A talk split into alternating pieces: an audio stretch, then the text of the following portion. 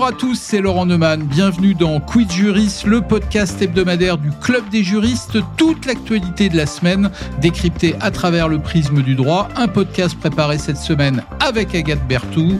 Quid Juris, épisode numéro 15. C'est parti.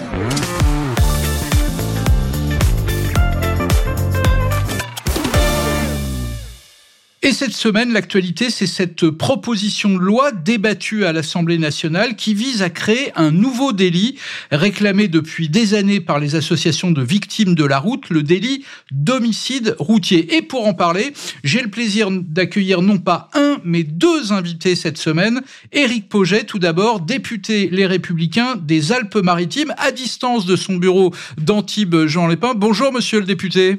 Bonjour, monsieur Neumann. Et puis, euh, à mes côtés, dans le studio du Club des juristes, Didier Rebu, professeur à l'université Panthéon-Assas et directeur de l'Institut de criminologie et de droit pénal de Paris. Bonjour Didier Rebu. Bonjour. Euh, cette idée de créer un nouveau délit d'homicide routier est ancienne, mais elle a bien évidemment été relancée par le terrible accident causé par Pierre Palmade le 10 février 2023 en Seine-et-Marne. Ce jour-là, sous l'emprise de stupéfiants, le comédien au volant d'une voiture avait percuté un autre véhicule.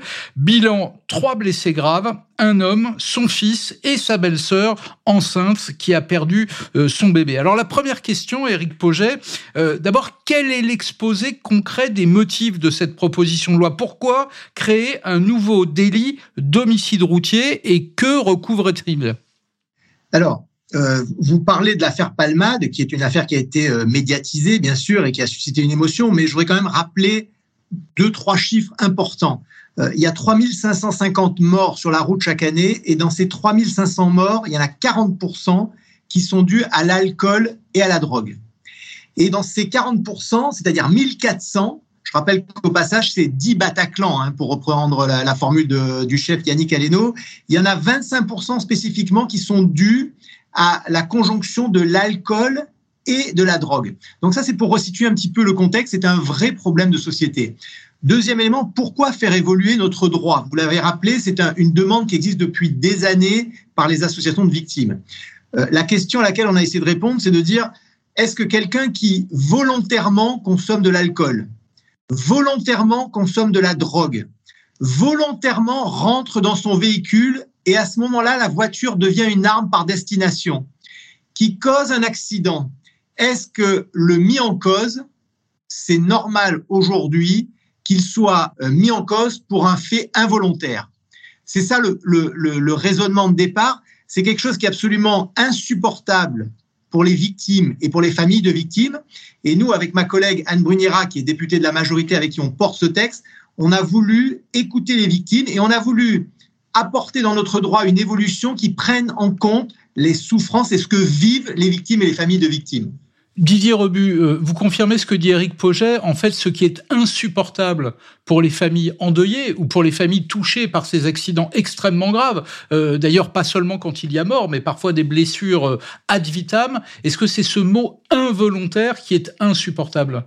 Oui, alors c'est à la fois le mot et puis euh, ce que ça implique. Euh, le mot involontaire est tout à fait insupportable pour les victimes et puis d'ailleurs euh, par rapport à des éléments criminologiques devrait être relativisé parce que comme l'a dit monsieur Poget, eh bien il y a à la base à l'origine de ces de ces drames, de ces accidents des comportements volontaires. Oui, donc ce ce mot involontaire est insupportable pour les victimes parce que on leur affiche que leurs proches qui ont été victimes d'accidents, eh bien sont sont sont ce, serait le résultat euh, d'actes involontaires, mais avec aussi ce que ça implique d'assimilation à des actes du même type. C'est-à-dire qu'en fait, le droit français, euh, qui est à l'origine séparé en deux catégories entre l'involontaire et l'intentionnel. Et dans l'involontaire, il met des choses qui n'ont rien à voir les unes avec les autres. Et ce qui est aussi insupportable par rapport à cette qualification, c'est évidemment le mot involontaire, mais ce que ça implique d'assimilation, de rapprochement avec des comportements qui n'ont rien à voir avec cela. On peut pas mettre sur le même plan le comportement d'un individu qui s'est intoxiqué, parfois, euh, j'ai dire, au long cours, pendant très longtemps, et qui prend, qui a pris sa voiture, qu'il se soit intoxiqué par l'alcool ou par le ou par le, les drogues, et qui va prendre son véhicule dans cet état d'intoxication alors qu'il sait très bien qu'il est intoxiqué, avec celui qui, j'irai au volant, à un moment, je ne sais pas moi, est distrait par son enfant qui est à l'arrière euh, et qui se retourne et perd le contrôle de son véhicule. Aujourd'hui, le droit pénal, certes, peut faire des distinctions de peine euh, dans, par rapport à ce type de, de, de, de, de comportement, mais il les regroupe dans la même famille, dans la même qualification. Et ça, c'est insupportable pour les victimes. Et on peut le comprendre parce que criminologiquement, nous ne sommes pas en présence du même comportement. Alors c'est très clair, vous avez exposé euh, les motifs en, l'occurrence, mais si je comprends bien, aujourd'hui le fait de prendre son volant et de causer un accident euh, lorsqu'on n'a pas le permis de conduire, lorsqu'on est sous l'emprise de l'alcool ou de drogue, aujourd'hui en droit pénal c'est considéré comme une circonstance aggravante. Le fait de le qualifier comme un homicide routier, donc un délit à part entière, qu'est-ce que concrètement, Éric Poget, ça va changer alors, c'est en ça que ce que l'on propose euh, a un caractère un petit peu audacieux et même euh, révolutionnaire dans notre droit, c'est que aujourd'hui on avait une vision très binaire. Il y avait le côté involontaire d'un côté et le côté volontaire.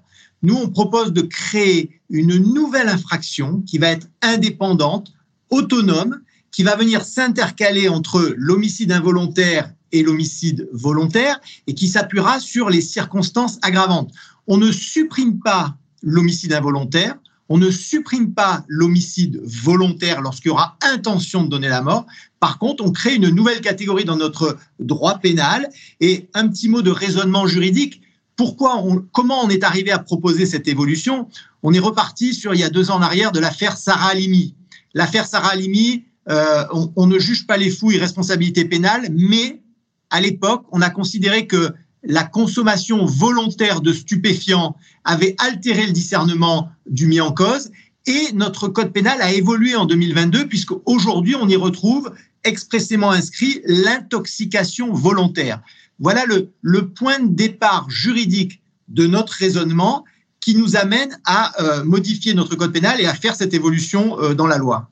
Sauf Didier Rebut, que, si j'ai bien compris, il n'est pas prévu, même si l'on change, on crée ce nouveau délit, il n'est pas prévu de changer le quantum de la peine. Je rappelle qu'aujourd'hui, lorsque l'une de ces circonstances aggravantes euh, est avérée, euh, l'auteur des faits encourt 7 ans d'emprisonnement et 100 000 euros d'amende. Mais du coup, si on ne change pas le, le, quantum, le quantum de la peine, euh, à quoi ça sert concrètement de créer ce nouveau délit?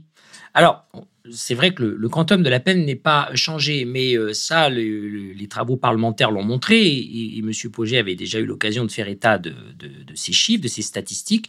Il faut savoir aujourd'hui que lorsqu'on est en présence d'une situation correspondant à celle qui est appelé à relever euh, de ce qui s'appellerait donc l'homicide routier.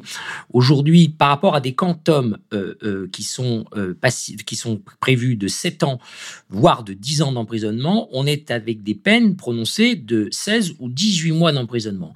C'est-à-dire qu'il y a une marge importante. Il y a un écart énorme entre la peine encourue et la peine prononcée. Voilà. Et donc, qu'est-ce compte le législateur, et je crois qu'il peut, il peut escompter cela, c'est qu'en extrayant l'homicide routier, avec les conditions qui seront les siennes, euh, de la catégorie générale des euh, homicides involontaires, le simple fait d'extraire l'homicide routier, ce que le juge sera obligé de faire, puisque la loi le lui imposera, eh bien ça va, j'irai nécessairement euh, accuser la particularité de cet homicide routier et conduire mécaniquement le juge à euh, aller au-delà de ces moyennes euh, qui ont été euh, relevées et qui sont, c'est vrai, tout à fait dérisoires par rapport aux peines encourues. Vous confirmez, Eric Poget, en fait, si je comprends bien, le, le pari, c'est que la création de ce nouveau délit, hein, je rappelle, d'homicide routier, incite les juges à être plus sévères, au fond, à modifier leur perception de la gravité des faits.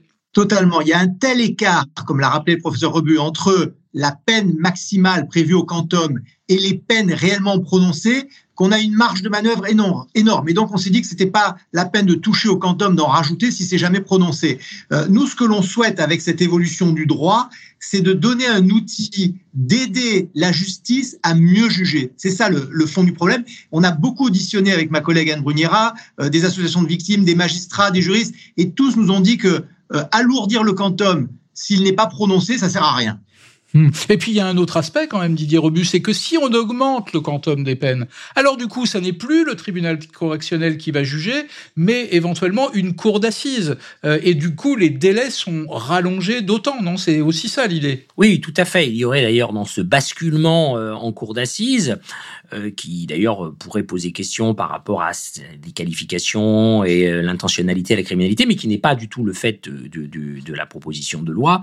Il y aurait aussi des conséquences concernant eh bien euh, le temps du procès, hein, la durée, un alourdissement de la procédure qui n'est qui serait qui n'est sans doute pas souhaitable par, rapport à ce type de fait où il faut quand même essayer d'avoir une réponse la plus rapide possible. Et là là il y aurait des difficultés assurément. Quid Juris, Laurent Nomen. Alors, vous citiez, euh, Éric Poget, votre, votre collègue de l'Assemblée nationale, euh, Anne Bruniera, qui est députée Renaissance du Rhône, euh, qui porte cette loi hein, à vos côtés notamment. si j'ai bien compris, elle souhaiterait allonger la liste, euh, en l'occurrence euh, des causes qui pourraient mener à, à, la dénomination de délit routier. Et j'ai vu qu'elle voulait y ajouter le fait, euh, par l'auteur de l'accident, de porter le téléphone portable en main, du, de faire usage d'écouteurs, d'y ajouter même, pourquoi pas, la non-assistance à personne en danger. Je, je vous pose la question franchement. D'abord, est-ce que c'est vraiment une bonne idée? Est-ce qu'on ne risque pas de perdre, du coup, le sens premier de, de cette telle que vous nous l'avez expliqué il y a un instant Non, parce que euh, ce que l'on souhaite rappeler, c'est tout ce qui est tout ce qui procède d'un acte volontaire qui a une conséquence sur l'accident et donc sur l'homicide. Et donc effectivement, on souhaite rajouter, euh, et c'est, on, l'a rajouté dans la proposition de loi, la, non-assistance à personne en danger, l'usage du téléphone, mais on, souhaite aussi rajouter le refus d'obtempérer, qui est un élément euh, qui défraie aussi la chronique, la participation à des rodéos urbains, ou alors quelque chose de beaucoup plus subtil, mais qui est un vrai problème, qui est la consommation de substances psychoactives licites. Et je pense par exemple à ce que malheureusement beaucoup de jeunes euh, consomment, c'est le protoxyde d'azote qui altère le discernement. Mais, mais du coup, pardon, j'insiste, je vous repose la question.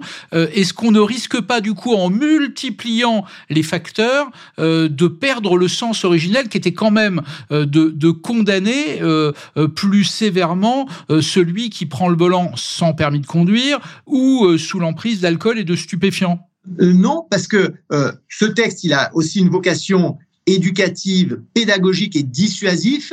Et euh, à partir du moment où on participe volontairement, où on commet un acte volontaire, par exemple de refus d'obtempérer, et que derrière un accident et qu'on tue quelqu'un, est-ce qu'il est normal qu'on soit toujours classé en, euh, en, mis en cause au titre de l'involontaire? Voilà la, la, la question. Donc on essaie de répondre à cette question. Juridiquement, Didier Rebus, c'est euh, possible, ça tient la route d'y ajouter tous ces éléments. Euh, je parlais du téléphone portable ou euh, on parlait de, du rodéo urbain ou de quand on n'obtempère pas un, un, contrôle routier. C'est licite juridiquement? Ah, Je pense que bah, juridiquement, c'est un choix du, du législateur. Hein. C'est à lui de, de décider ce qu'il met dans, dans cette liste par rapport à la définition de l'homicide routier. Moi, moi, qui me concerne, je suis intervenu dans ces débats aux côtés de, de Yannick Alieno, hein, donc est dans le cadre de l'association qu'il a Restaurateur, chef très connu, qui a perdu son fils euh, dans un accident de la route absolument tragique. Il faut le Exactement, exactement. Donc euh, je fais partie du comité qui accompagne euh, juridiquement Yannick Alieno par rapport à l'association qu'il a fondée, l'association Antoine Alieno. C'est vrai que nous, nous étions plus dans une position euh, de d'homicide routier par rapport à la prise d'alcool ou de ou de stupéfiants, hein, qui constitue un, un, un, problème aussi euh, spécifique parce que c'est un problème de santé publique pour les personnes qui euh, en sont atteintes et un problème de sécurité publique pour les personnes qui, qui sont confrontées à ces personnes qui qui absorbent ce type de substance. Donc on a plutôt dans cette position. Maintenant, le législateur, lui, dans le cadre du travail qui, qui est le sien et euh, sur cette proposition, a décidé, en tout cas, il décide aujourd'hui de travailler euh, pour un élargissement. Euh, bon, nous, ce qui compte pour nous, c'est qu'il y ait, euh, en tout cas, cet élargissement par rapport à l'absorption d'alcool et de stupéfiants. Éric Projet, il y a un autre aspect où visiblement le législateur, euh, c'est-à-dire vous, en l'occurrence, puisque vous portez cette loi, vous semblez avoir envie de d'élargir cette loi, c'est en y ajoutant des, des peines complémentaires et j'ai vu ça pour le, pour le propriétaire d'un véhicule qui mettrait sa voiture à disposition de quelqu'un qui n'a pas le permis ou euh, qui, au moment de prendre le volant, serait sous l'emprise de l'alcool et de, et de, ou de stupéfiants. Donc pas simplement celui qui est l'auteur des faits, celui qui prend le volant, mais celui qui met le véhicule, donc j'imagine l'arme par destination, au service de l'auteur des faits. En sachant, en sachant qu'il est qu'il a, il a conscience que la personne est ivre ou alors est sous stupéfiant. C'est aussi une des mesures assez audacieuses que, l'on propose, c'est que l'on propose donc euh, l'immobilisation, la confiscation du véhicule, même si le mis en cause n'en est pas le propriétaire. Euh, typiquement, euh, vous êtes en soirée, votre, votre ami, vous voyez qu'il est ivre et vous lui prêtez votre véhicule. Vous êtes au courant qu'il est ivre et vous prêtez une voiture, vous le laissez monter, il y a un accident derrière. Eh bien, dans ce cas-là, la voiture n'appartient pas au mis en cause, mais on pourra quand même la confisquer parce que on aura démontré que euh, y avait cette notion de connaissance de son état d'ébriété. Pardon, je vais un tout petit peu plus loin et je vous pose la question à tous les deux, aux députés, aux législateurs et aux professeurs de droit. Euh, extrapolons un instant. Euh, un restaurateur, un propriétaire de bar tabac qui a vu un de ses clients euh, consommer de l'alcool euh, à l'excès et le laisse partir au volant de, son véhicule, euh, du coup par extrapolation, on pourrait considérer qu'il y a une forme de complicité, si je vous suis bien.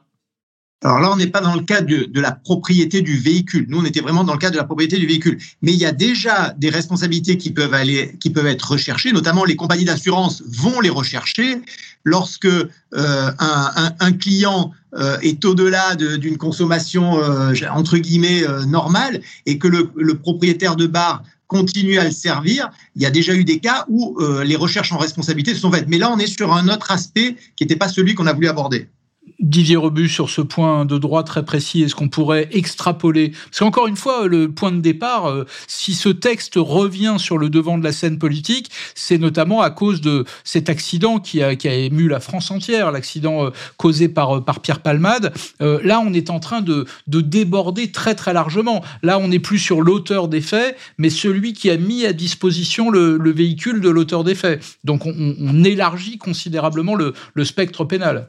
Oui, alors sur la, la, la, saisie ou la confiscation, je dirais que c'est aujourd'hui une extension qui serait dans ce domaine, mais qu'on observe dans beaucoup d'autres champs pénaux. Euh, le fait de pouvoir confisquer euh, eh bien un bien qui, a, qui n'appartient pas à l'auteur d'une infraction, mais qui a été mis à sa disposition et qui lui permet de commettre cette infraction, on le trouve dans de nombreux domaines du droit pénal. Donc de ce point de vue, il n'y a pas de, de, de, de, révolution juridique à prévoir cela. Je dirais que c'est même particulièrement efficace parce que euh, c'est aussi une responsabilisation des entourages euh, qui euh, vont euh, bien, c'est évidemment subir la conséquence dans leur propre patrimoine, parce que la, confiscation, l'immobilisation d'un véhicule, ce qui n'est pas forcément une la confiscation, c'est pas forcément la même chose que l'immobilisation qui n'est que provisoire. Mais en tout cas, ça peut avoir un effet immédiat sur sur les individus. Donc déjà, il y a un effet patrimonial, il y a un effet matériel pour les personnes, pour les propriétaires, et puis il y a aussi un message qui est envoyé de responsabilisation. Je crois que c'est très important par rapport aussi à cette euh, cette euh, proposition de loi. Et puis au-delà la notion d'homicide routier c'est quand même l'idée que le, le, le droit la société envoie des messages à travers le droit. Et, et aujourd'hui c'est vrai que j'y reviens ces, ces mélanges cette indistinction à l'intérieur d'une même catégorie entre des faits qui n'ont pas euh, la même nature bah, a tendance à, à ramener j'allais les faits les plus graves vers le bas les pousse vers le bas, ce qui peut expliquer euh, les peines dont on a fait état tout à l'heure et qui peuvent sembler euh, parfois totalement total décalage avec la gravité des faits commis. Eh bien, en, en les sortant, en, les, en leur donnant leur autonomie, on va la société, donc le législateur, parce que c'est quand même lui qui l'exprime, qui exprime ce que la société attend, eh bien, il envoie ce message à la société de dire ce type de fait-là, bah, c'est pas un fait involontaire comme un autre. D'ailleurs, ça a un nom, ça s'appelle un homicide routier, ça a une gravité particulière. C'est quelque chose qui est envoyé évidemment aux auteurs, mais c'est envoyé aussi aux, qui est envoyé aussi aux entourages, parce que comme le dit à juste titre Monsieur le député euh, Poget, eh bien, il y a des cas dans lesquels effectivement, bah, des individus en connaissance de cause ont pu remettre des clés de leur voiture euh, à des personnes qui étaient totalement intoxiquées. Alors pour la responsabilité pénale, c'est autre chose, hein, et comme l'a dit aussi Monsieur Poget, il y a déjà eu des cas de mise en cause de responsabilité pénale pour des personnes qui avaient, en, en avaient, laissé, avaient laissé partir d'autres personnes euh, dans des états dont il était manifeste qu'ils n'étaient incompatibles avec la conduite d'un véhicule. Quid Juris, Laurent Nomen. Éric Poget, vous on parlait à l'instant de la confiscation du véhicule, donc une sanction à caractère patrimonial évidente.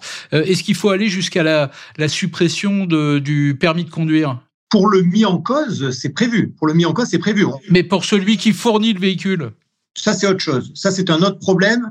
Euh, je, on n'a pas travaillé le sujet. Je ne sais pas s'il faut aller jusque-là. En tout cas, euh, marquer le fait qu'il a une part de responsabilité et confisquer, d'un point de vue patrimonial, le, véhicule, ça me semblait une, première étape. Mais pour revenir à, ce qu'on disait précédemment avec le professeur Rebu, moi je pense que le droit se doit d'être précis. Jusqu'à présent, on était enfermé dans ces notions d'involontaire et de volontaire. Et quand on avait cette, quand on parlait de cette notion involontaire, on avait, ça avait tendance au fil des années à s'être banalisé. Entre autres, pardon, entre autres parce qu'un accident de la route, quand on en analyse les faits, il est toujours multifactoriel. Et, et donc, certaines causes peuvent sembler être minorées par d'autres qui sont beaucoup plus importantes, comme celles que vous avez citées. Le fait de ne pas avoir permis de conduire, le fait de conduire sous l'emprise de l'alcool ou de de stupéfiants. Tout à fait, d'autant plus qu'on ne, supprime pas euh, les blessures involontaires ou l'homicide involontaire, on rajoute une spécification, une qualification beaucoup plus précise.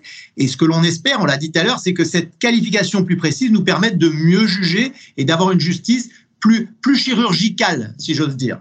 Didier Rebu, une question de droit quand même. On a bien compris, euh, si ce texte est voté, euh, qu'il ne sera pas rétroactif, qu'il ne s'appliquera pas donc euh, à, Pierre Palmade. Aujourd'hui, Pierre Palmade est mis en examen pour, je cite, homicide et blessure involontaire par conducteur ayant fait usage de produits stupéfiants en état de récidive légale, quel que soit le contenu de cette loi et sa sévérité, ça ne s'appliquera pas à Pierre Palmade. Ah, on est d'accord? Ah non, non, pas, pas du tout. S'il n'y a pas de modification de la peine, si c'est simplement ce que le législateur, semble-t-il, envisage de faire, mais ça, on verra ce qui ressortira du, des, débats et des votes. Et ça, sans doute qu'Éric Poget est, mieux placé que moi pour répondre. Mais dès lors que l'on est simplement sur le, le, je dirais l'attribution d'une dénomination particulière, d'une qualification, ce que nous parfois d'ailleurs on appelle dans le jargon juridique une surqualification parce qu'à des faits existants, on applique une qualification particulière d'homicide routier sans changement des peines. C'est une application immédiate. D'accord, mais ça ne s'appliquera pas, hein, euh, Éric Poget,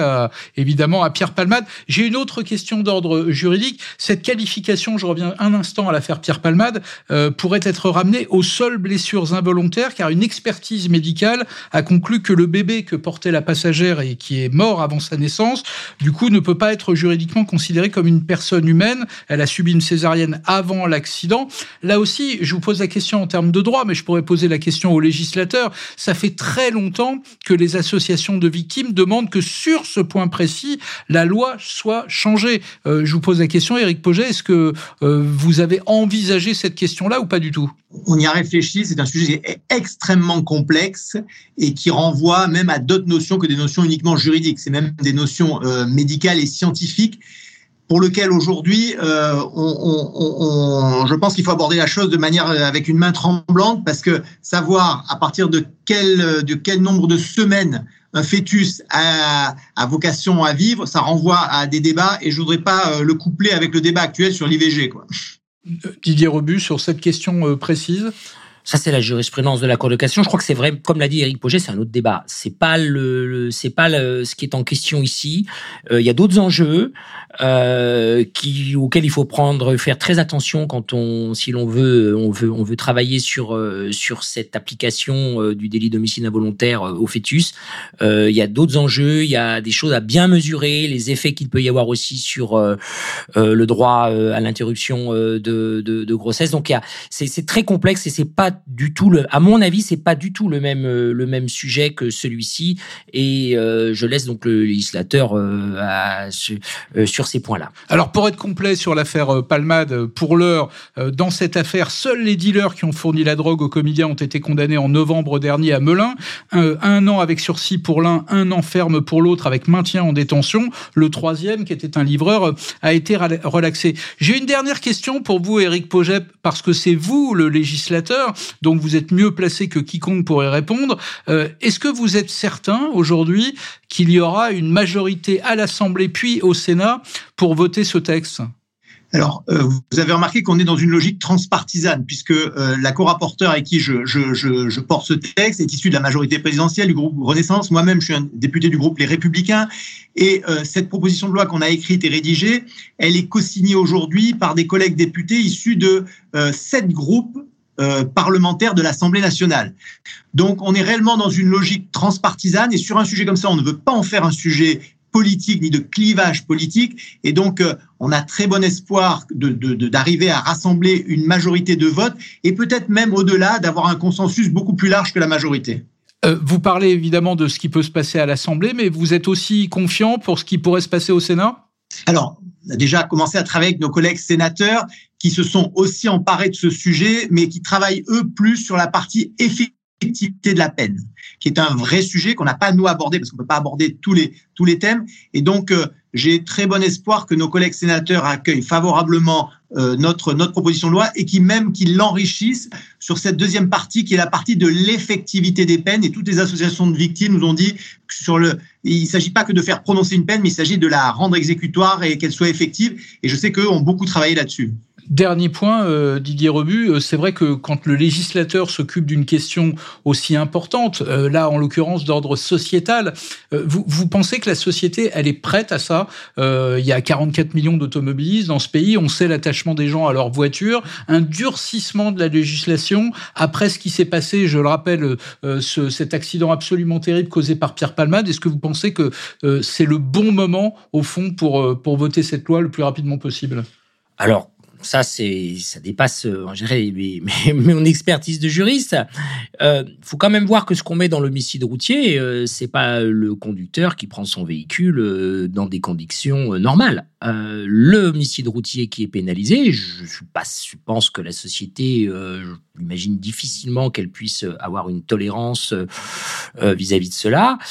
c'est quand même fondamentalement, en tout cas dans la première version, c'est quand même la, situation d'un individu qui monte dans un véhicule en étant fortement alcoolisé ou en étant sous l'état de, de, de, stupéfiants, euh, voire euh, enraciné même dans ces types de consommation, et qui donc euh, est, est, est, éminemment dangereux. Euh, et je crois que ça, oui, euh, la société, il faut voir euh, les, échos que cela a pu avoir dans les médias, hein, dont certains vous connaissez bien, euh, ce type d'affaires où les gens sont, évidemment on peuvent avoir une réaction euh, que l'on peut comprendre par rapport à la gravité que l'on ressent comme étant sociale, morale de ce type d'acte.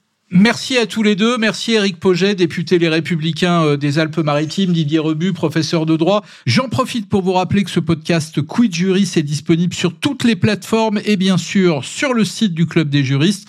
Moi, je vous dis à la semaine prochaine, même lieu, même heure pour le 16e numéro de Quid Juris pour décrypter ensemble toute l'actualité à la lumière du droit avec l'œil des meilleurs experts.